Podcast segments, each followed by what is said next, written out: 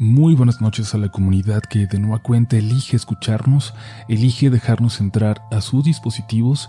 Como siempre es un placer acompañarles donde quiera que estén, a donde quiera que vayan, sobre todo con eh, recopilaciones como la de hoy, donde vamos a hablar sobre experiencias muy extrañas en casas embrujadas. Quizás no hay otra explicación sino lo paranormal. ¿Seguros? ¿Seguras que quieren escuchar? Ya no hay marcha atrás ya estás entrando en los siguientes relatos de la noche.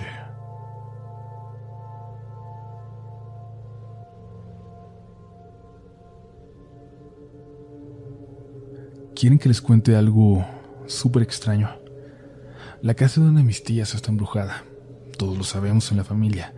Pero entre las cosas que se ven está el fantasma del perro de mi abuela. Un perro callejero que un día de la nada llegó, según cuentan, se metió a la casa y nunca más se volvió a ir. Y bueno, de entre todos los fantasmas que hay ahí, es el que más nos aterra llegar a ver. Y es que hay algo más, algo muy extraño al respecto. Nos lo contó mi tía en una reunión familiar a todos los primos. Nos decía que ese perrito en vida tenía una sensibilidad muy particular un día se cruzó a la casa de la vecina que siempre se sentaba en el patio a leer. Se cruzaba y se ponía en sus piernas y no quería regresarse a su casa. Quería estar con ella hasta que daba la noche. Lo hizo por semanas, hasta que aquella señora, una mañana ya no salió al patio. A todo el mundo le preocupó. Los vecinos le gritaron y le gritaron, y cuando no salió llamaron a la policía. La señora había muerto durante la noche, mientras dormía. Y así, de vez en cuando, el perro se salía. Se iba a pasar el día a la casa de algún vecino. Seguía a las señoras a la tienda, pero siempre resultaban lo mismo. Se iba con alguien que estaba a punto de morir. Pero no solo de enfermedad. La gente llegó a morir por todas las causas, por accidentes, por sucesos violentos, pero era como si el perro supiera que, que eso estaba por pasar cuando no se despegaba de mi abuelo, cuando se quería meter hasta su cuarto a dormir con él. Nadie lo dijo, pero todos sabían lo que eso quería decir, incluso el abuelo, que de una forma u otra buscó poner todas sus cosas en orden y casi casi se despidió. Y en efecto, a los meses, el abuelo despertó una mañana con un dolor en el pecho muy fuerte. Se lo llevaron al hospital, pero ya nunca regresó y nadie quería al pobre perro. Pensaban que él de alguna forma lo provocaba, pero mi tía se quedó con él. Y ahí fue feliz, se murió de viejo. Pero, entre tantos fantasmas en esa casa, de vez en cuando se escucha el perro. Mi tía podía escucharlo en el patio jugando, como siempre hacía. Coincidentemente, cuando lo llegaba a escuchar, pronto se enteraba de alguna muerte cercana, entre los vecinos o entre los familiares. Ahora bien, esta historia nos la contó mi tía porque una vez cuando yo iba llegando con dos de mis primos, vimos en el porche desde la calle a un perro muy viejito durmiendo. Ninguno de nosotros lo conocía. A lo lejos el perro levantó la cabeza, como notando que habíamos llegado y se metió a la casa. Se nos hizo raro a todos, pero quisimos pensar que mi tía había adoptado un perro adulto o algo así. Cuando entramos nos dimos cuenta de que no había perro alguno, pero todos lo habíamos podido ver. Le preguntamos a mi tía y nos dijo que más tarde nos iba a platicar de ese perro, que no nos preocupáramos. Y esa noche nos contó la historia. Dos meses después, mi tía falleció. Yo viví en esa casa tiempo después, pero no aguanté mucho. De verdad que se escuchan muchas voces como si cada persona que viviera ahí hubiera dejado algo detrás. Por los vecinos supe que el perro de vez en cuando se aparece en el patio. En la noche lo ven o lo escuchan aullar y siempre, sin falla, anuncia la cercanía de la muerte.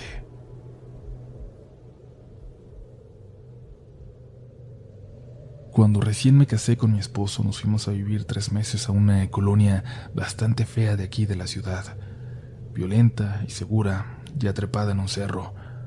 Pero a esa edad, con el trabajo que él tenía, era para lo único que nos alcanzaba. El patio era lindo y la casa mucho más grande que todas alrededor. Era una casa en la parte más alta, en la calle más alta antes de que se volviera imposible de construir. Aquella casa tenía vista hacia abajo, hacia toda la colonia. Pero claro, nosotros no podíamos pagar la renta de un lugar así. Nos rentaron un cuartito nada más, que no tenía acceso al resto de la casa. Pegado a ella, era como una especie de bodega. El baño que usábamos estaba en el jardín, es decir, a la casa principal jamás entrábamos ni teníamos acceso. No sé de dónde consiguió mi esposo aquel lugar. Yo estaba feliz de que tuviéramos algo, lo que fuera, un rinconcito para nosotros, pero me daba mucho miedo quedarme sola allí. Como les digo, toda la calle se veía insegura, pero desde el principio notábamos que nadie se metía con nosotros por alguna razón. Ni siquiera se acercaban a la casa por más que parecía un blanco fácil aunque todas las ventanas tenían rejas pesadas y la puerta parecía la de una cárcel, metálica, pesada. No sabíamos nada de los dueños de la casa. Manuel, mi esposo, me dijo que estaba vacía, pero pronto pronto nos dimos cuenta de que no era así. Cuando pegábamos nuestro oído a la pared, podíamos escuchar movimientos allá adentro, como si alguien caminara al otro lado del muro. Ven, escucha, alguien anda ahí. Le decía a mi esposo que, que pensaba que todo era mi imaginación. Hasta que una noche se atrevió a hacerlo. Hasta que se acercó y escuchó por sí mismo. Era muy claro que alguien estaba viviendo ahí. Me dijo que iba a preguntar con el conocido que le había rentado el cuarto. Me aseguraron que la casa estaba sola, pero tiene razón. Hay alguien allá adentro, me dijo. Uno de esos días, un domingo, bajé hasta el bulevar a donde pasó una de mis hermanas para darme una bolsa con cosas que había dejado en mi casa. Cuando iba de regreso subiendo aquella colonia a las faldas del cerro, me encontré con un tianguis, un mercado de esos que se ponen en la calle cada cierto día de la semana. Un mercado sobre ruedas, le decimos por acá. En un puesto de cosas viejas me encontré un teléfono de esos de marcado de disco, casi regalado. Yo ya había visto la conexión en mi cuartito, así que decidí comprarlo para probarla. Esa tarde Manuel llegó temprano y él lo conectó.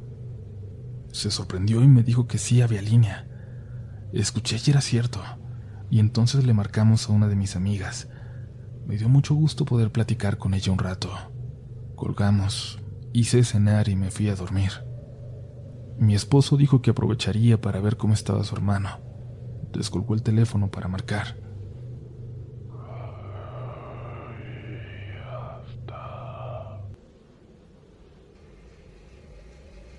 Colgó de inmediato. Le pregunté qué pasaba. Me dijo que había una voz en el teléfono, como si alguien tuviera descolgado la línea en otro lado de la casa. ¿Tú crees? que hay un teléfono allá adentro, que hay alguien ahí. Le pregunté. Él se salió al patio, rodeó la casa, tocó con cuidado las puertas para ver si estaban abiertas, pero nada. No se escuchaba ni se veía nada. Decidimos dejar de pensar en eso porque para estas alturas, aunque ninguno de los dos quería confesarlo, nos empezaba a dar mucho miedo. ¿Quién... quién podría estar ahí? porque habría alguien totalmente encerrado. Teníamos meses ahí y estábamos completamente seguros de que nadie había salido o entrado. Nos acostamos, pero nos quedamos platicando, dándole vueltas al tema. Eran casi las doce cuando aún no podíamos dormir, y Manuel se levantó de nuevo para descolgar el teléfono como si quisiera volver a comprobar lo que había escuchado hace un rato, o mejor aún, escuchar la línea como normalmente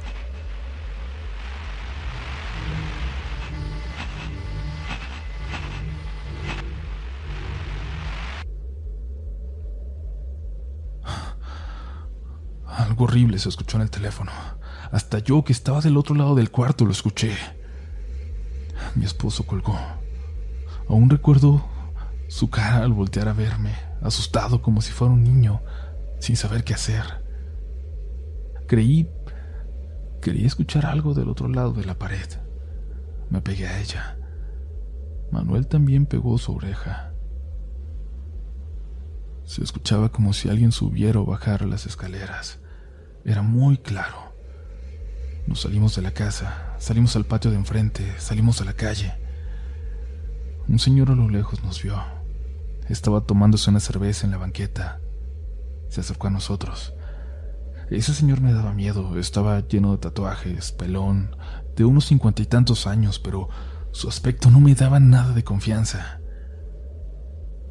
Ya aguantaron mucho ustedes aquí. Nadie aguanta, nos dijo. Tienen a alguien allá adentro en la casa, ¿verdad? Le preguntó mi esposo. No, hombre, eso sería mucho más fácil de aguantar. Le contestó casi riéndose y prosiguió. Se escuchan duro los gritos, a veces por toda la calle, pero no hay nadie. Esa casa tiene años vacía. Nos pidió que lo acompañáramos a su casa, a unos metros. Aceptamos con algo de desconfianza, pero solo quería llevarnos a la banqueta frente a su puerta. Miren, allá atrás tengo dos cuartitos de madera. Están chiquitos, pero si en algún momento se quieren salir de ahí, se los puedo rentar por día o por semana. Con confianza. Manuel le dio las gracias. Le dijo que no creía que fuera a ser necesario. Después de un rato decidimos volver a entrar a nuestra casita, a nuestro cuartito. Se volvió cosa de todos los días escuchar ruidos muy claros, muy extraños. El teléfono lo desconectamos definitivamente y no lo volvimos a usar. Cuando fue la señora de la renta a cobrarnos, mi esposo le reclamó. Le dijo que, que no nos dejaban dormir, que siempre se escuchaban ruidos. Le pidió que le dijera si había alguien ahí. La señora nunca se bajaba de su carro. Regularmente pasaba, pitaba, salíamos a pagarle y ella se iba rápidamente de ahí. Pero en esa ocasión apagó su coche. Entró al patio con Manuel. Le pidió que lo siguiera hasta la puerta de la casa grande. Sacó llaves para abrir la cerradura de la puerta metálica y las dos de la puerta interior. Y abrió las puertas. Le pidió a Manuel que entrara, que revisara lo que quisiera. Ella, ella no iba a entrar, pero iba a esperar a que él comprobara que no había nadie ahí. Y Manuel lo hizo. Entró. Recorrió la casa de esquina a esquina, de rincón a rincón, subiendo al segundo piso también, pero no había nadie. Solo el polvo que cubría todo. Regresó a la puerta sin saber qué decir. La señora cerró todo con cuidado y sin dar más explicaciones arrancó y se fue tan rápido como hacía siempre.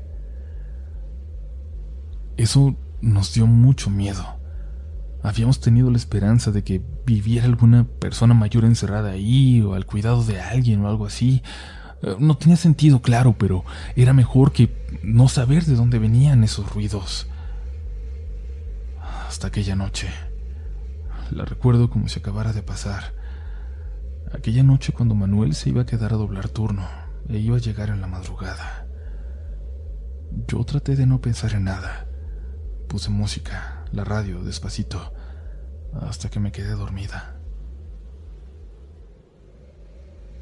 Pero algo me despertó. Algo muy sutil. Un sonido muy tenue del otro lado de la pared. Me levanté. Me senté en la cama. Algo me decía que pegara mi oreja a la pared, que escuchara. Algo me decía que tenía que escuchar.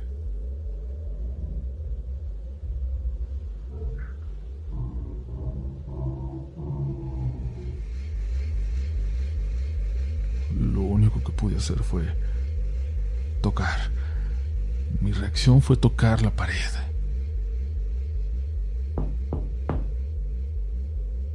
Silencio. Después, solo hubo silencio.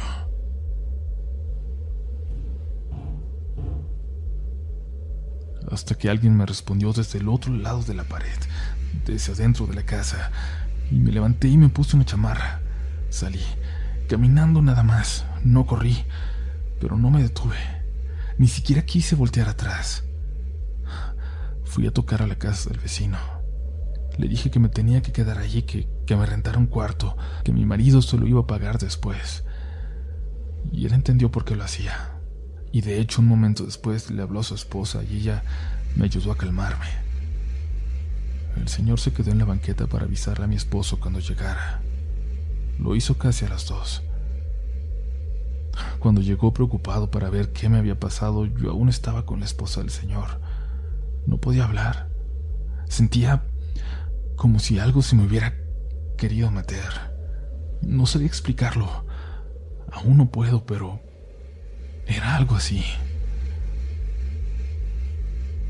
Nos quedamos dos semanas ahí en ese cuartito que nos rentó el señor. Él y mi esposo fueron a sacar nuestras cosas de aquel maldito lugar por la mañana.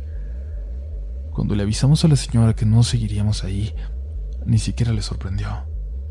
Alcanzamos a ver, de hecho, en esas dos semanas que, que llegó una pareja nueva a quedarse en ese lugar, con un bebé. Por más que quisimos, no nos dejaron advertirles. Si van ahorita, los van a tomar como locos. Déjenlos. Ellos solo se tienen que dar cuenta, nos dijo aquel vecino. Dos noches antes de que dejáramos ese barrio para siempre, el vecino estaba tomando cervezas con algunos amigos en la banqueta. De pronto, le fue a hablar a mi marido, a Manuel. Pensé que lo iba a invitar a tomar, pero solo le dijo que se acercara a ver algo, que tenía que ver algo. Yo me levanté para ir con él. El señor dijo que sería mejor que yo no fuera, pero Manuel le respondió que yo podía ver lo que sea que fuera. Y salimos a la banqueta. Sus amigos, usualmente escandalosos, estaban completamente callados. Todos miraban hacia la casa grande, hacia esa casa donde nosotros habíamos vivido los últimos tres meses. Eso sí es nuevo. ¿Ven? Vean con atención la ventana, arriba en el segundo piso, nos dijo. Me creerán si se los juro por la tumba de mi madre. Ahí arriba, detrás de una cortina delgada pero de alguna forma visible, estaba una mujer. Allí dentro de aquella casa permanentemente cerrada, había una mujer viéndose a nosotros. Está enojada, ¿la ven? Dijo uno de los amigos del señor, y parecía ser cierto. Aunque no alcanzábamos a distinguir las facciones, se sentía el enojo, se sentía su mirada. Nos estaba viendo a nosotros, nos odiaba. No sé si por haber vivido ahí en su casa o, o por habernos ido antes de que pudiera hacer algo. Ese es el único fantasma que he visto en mi vida. He escuchado varios, pero ver solo ese. Y fuimos seis personas las que lo hicimos las que le vimos al mismo tiempo con toda claridad. Aquella visión estuvo ahí por minutos hasta que la luz de un carro iluminó hacia allá al dar vuelta y, y fue como si lo hubiera borrado, como si con la luz lo hubiese desvanecido para siempre.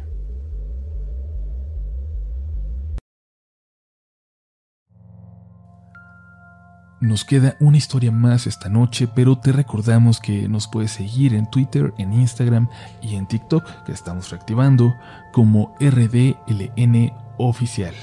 Vamos a estar preparando mucho contenido para cada plataforma. Síguenos, suscríbete y vuélvete parte de esta comunidad, de esta familia que es Relatos de la Noche. Pero ahora, ahora es momento de pasar a la última historia. ¿Crees ¿Crees que la vas a soportar? Mi casita anterior la tuvimos que dejar por una razón muy extraña. No me gusta decirlo porque la gente se burla. Hasta mi mamá y mis hermanos lo hacen, pero mi esposa, mi hijo y yo vivimos cosas bastante tétricas ahí. Desde la primera noche. Verán, como en el departamento anterior dormíamos todos en el mismo cuarto, que en esta casa mi hijo tuviera el suyo propio era algo que nos daba mucho gusto. Sentíamos que íbamos creciendo, que íbamos avanzando como familia. Él ya tenía seis años y no le gustaba dormir con nosotros, y mi mujer y yo obviamente no teníamos nada de privacidad. Pero por eso, aquella primera noche, no nos sorprendió cuando escuchamos que abrió la puerta de nuestra habitación y muy lentamente como no queriendo que nos diéramos cuenta, se subió y se acostó en medio de nosotros. Yo no podía dormir, así que me di cuenta de todo, pero no quise decir nada. Minutos después me volteé hacia el centro de la cama, hacia mi esposa y mi hijo, pero me di cuenta de que él no estaba ahí. Me di cuenta de que él no estaba ahí. Le hablé a mi mujer para despertarla, pero ya estaba despierta, y de igual manera cuando se volteó hacia mí, me preguntó dónde estaba el niño. ¿Tú también sentiste que se subió? Le pregunté, y ella me dijo que sí. Prendimos la luz. Fuimos a revisar a mi hijo que estaba profundamente dormido en su cuarto frente al nuestro. Era raro, pero estábamos seguros que era nuestra preocupación por dormir separados de él por primera vez. Claro, era muy extraño que los dos hubiéramos sentido algo tan específico al mismo tiempo, pero pero ustedes ya sabrán que uno siempre busca explicar este tipo de fenómenos con algo que no sea paranormal. Lo siguiente que nos ocurrió fue algo que vio mi hijo directamente, pero que no quiso decirnos hasta semanas después de que ocurrió. Como les dije, el niño es muy independiente. Ya quería dormir solo y nunca le tuvo miedo a la oscuridad ni a los fantasmas porque no era algo de lo que le hubiéramos hablado. Simplemente era un concepto que no existía en su cabeza. Por eso, tal vez, vivió de esta manera lo siguiente. Cuando una noche se levantó para comerse algo del refrigerador. A veces le da hambre y va y busca algo a medianoche, una salchicha o cosas así. Y una de esas noches, al levantarse, al levantarse en la mitad de la madrugada e ir a la cocina, pasó por la sala. De repente alguien le habló. Alguien en la oscuridad a quien no había visto. Mi hijo se acercó un poco a la sala, intentando reconocer esa figura.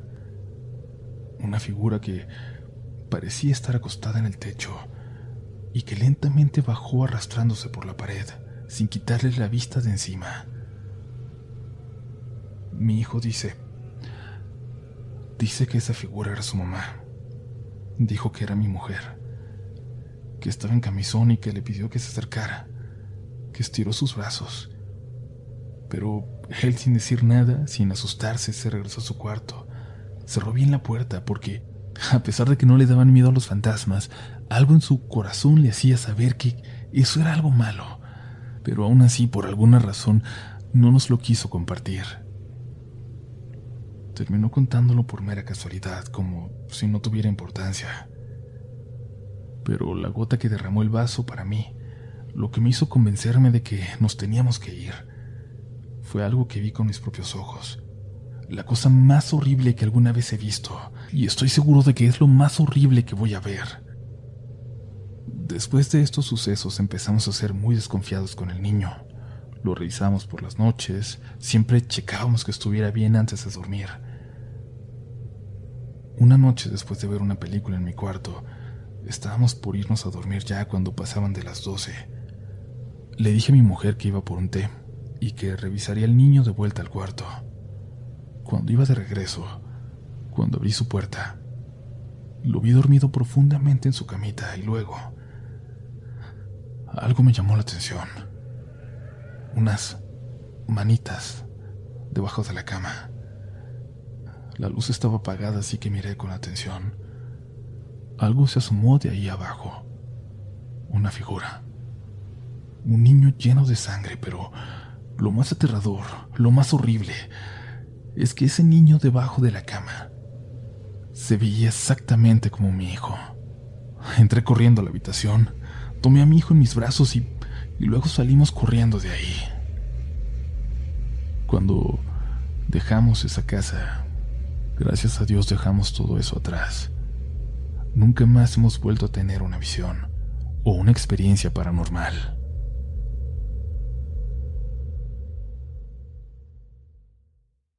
Step into the world of power, loyalty.